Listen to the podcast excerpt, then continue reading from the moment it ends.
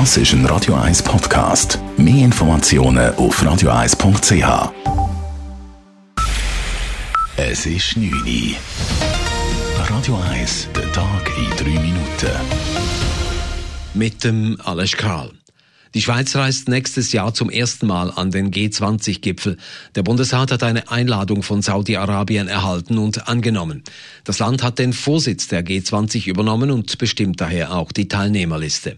Bundespräsident Ueli Maurer verteidigte die Teilnahme. Sie sei für die Schweiz von großer Bedeutung, betonte er im SRF. Dass das Treffen jetzt in Saudi-Arabien stattfindet, ist eher zufällig. Aber für uns sind die G20 wichtig. Die Schweiz muss ein Netzwerk haben, die Schweiz muss Verbindungen haben im Steuerbereich und man kann die Vorbehalte, die man gegenüber Saudi-Arabien hat, natürlich trotzdem anbringen.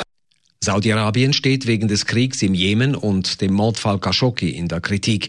Bereits im Oktober sorgte ein Besuch Ueli Maurers in Saudi-Arabien für heftige Kritik.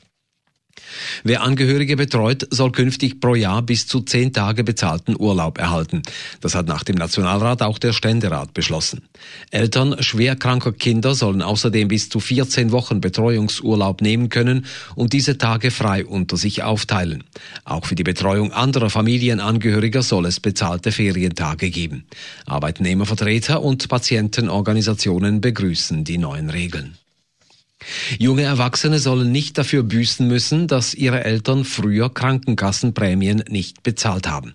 Auch hier hat der Ständerat nach dem Nationalrat zwei entsprechende Motionen überwiesen. Die Summe der unbezahlten Prämien ist in den letzten zwei Jahren stark angestiegen. Daher sieht auch der Bundesrat einen Handlungsbedarf. Im Gesetz soll darum verankert werden, dass die Eltern Schuldner der Prämien des Kindes bleiben, wenn das Kind volljährig wird und die Unterhaltspflicht endet. Die Stadt Zürich senkt die Gebühren für das unterirdische Veloparking Europaplatz beim Hauptbahnhof. Sie reagiert damit auf die ungenügende Auslastung der Velostation. Statt 180 Franken pro Jahr kostet ein Abo ab dem nächsten Jahr 120 Franken. Die unterirdischen Veloparkplätze sind nach zwei Jahren erst zu gut 50 Prozent belegt. Mit ein Grund dafür dürfte sein, dass die oberirdischen Gratisparkplätze für Velos nicht aufgehoben wurden.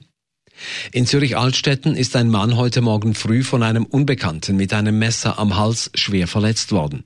Zum Angriff kam es im Treppenhaus eines Mehrfamilienhauses beim Lindenplatz. Der Täter konnte entkommen.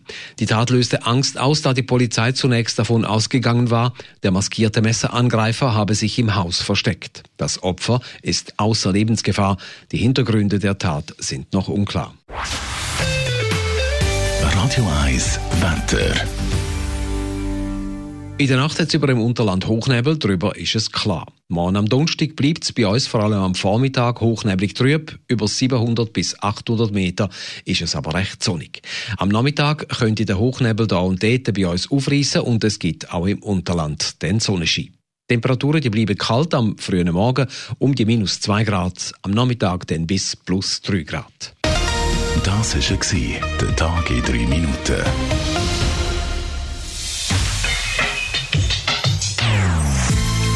Non-Stop-Musik auf Radio 1. Die besten Songs von allen Zeiten. Non-Stop. Radio 1.